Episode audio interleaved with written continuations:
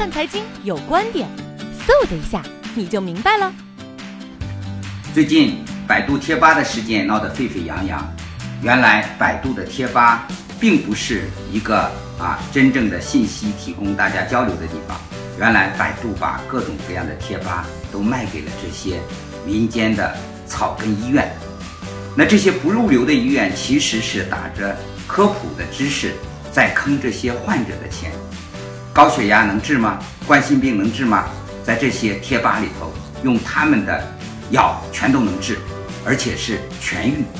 所以说，你想想，一个人家里的人患了啊各种各样的病，非常的着急，上百度去找，原来全都是中了这些野鸡医院的招。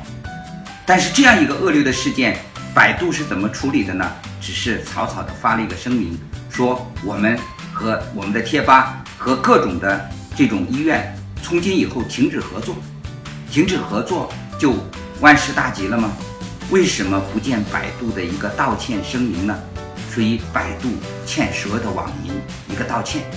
所以这里就引出一个话题：在中国，什么是最牛的企业家？人们说马云最牛啊，到处指点江山。但是马云出了阿里巴巴的诈骗事件之后，是在整个公司啊把 CEO 都炒了。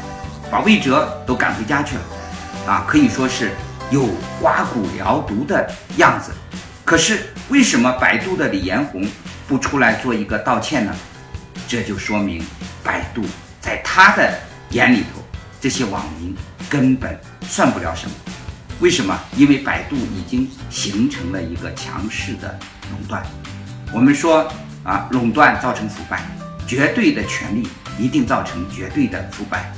那么马云的阿里巴巴还有几分的忌惮，因为有京东逼着他，啊，他如果活做得不好，人们都转去做京东，都转去上京东买东西了。但是对于百度来说，你别无选择，因为他的竞争对手已经退出了中国，只要你找信息，就得找度娘。所以啊，网民辛辛苦苦啊培养出来了这样的一个老大。但是，当老大一任性的时候，有什么气，你得受着。